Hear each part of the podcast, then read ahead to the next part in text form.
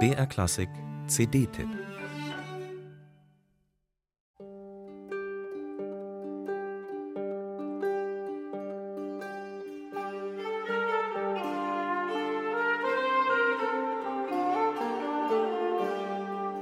El Cant de la Sibylla und das norwegische Traumquede.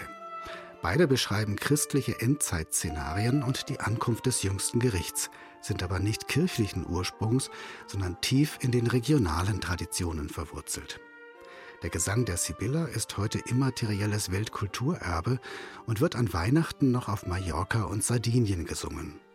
Der Brauch geht bis ins frühe Mittelalter zurück und basiert auf den Weissagungen der antiken Sibyllen, die dann im Christentum zu volkstümlichen Prophetinnen umdeklariert wurden.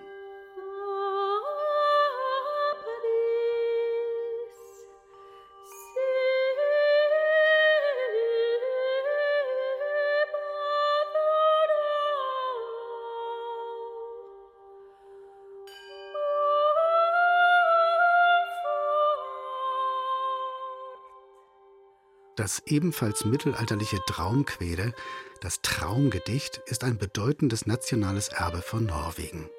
Die Ballade wurde erst im 19. Jahrhundert anhand mündlich überlieferter Teilverse verschriftlicht und zu einer durchgehenden Erzählung zusammengefasst. Die Bilder und Vorstellungen darin stammen aus der katholischen Zeit vor der Einführung der Reformation in Norwegen und gehen teilweise noch weiter zurück auf uralte nordische Mythen und Sagen. Die Rahmenhandlung von Traumquede, die Vision einer Reise durch das Totenreich, spielt sich in der Weihnachtszeit ab.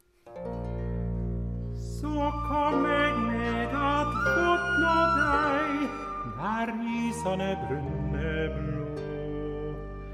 Gud skaut deg i hyen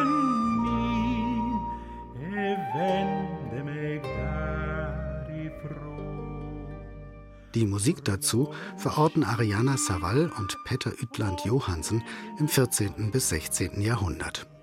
Die beiden sind das perfekte Paar für die Kombination von Musik des europäischen Nordens und Südens. Und dies ist auch das Steckenpferd ihres Ensembles Hirundo Mares. Sie haben die einstimmigen Verse ergänzt mit authentischen und auch authentisch musizierten Chor- und Instrumentalstücken dieser Zeit, steuern aber auch eigene Kompositionen bei. Die Arrangements auf der Basis von Mittelalter und Renaissance Musik und Instrumentarium erschaffen eine sphärische Klangwelt mit Glocken und Klangschalen, historischen Zupf-, Streich- und Blasinstrumenten bis hin zu der kuriosen Dobro d'Amore, einer Viola d'Amore in Kombination mit der Spielweise einer Resonatorgitarre. Die typischen Slide-Klänge sind auf faszinierende Weise so unpassend wie passend zugleich.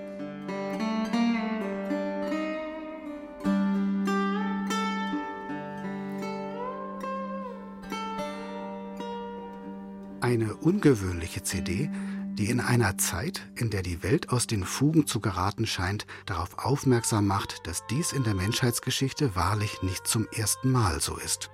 Diese Erkenntnis ist eine Mahnung, aber auch ein Trost, nicht zuletzt ein musikalischer.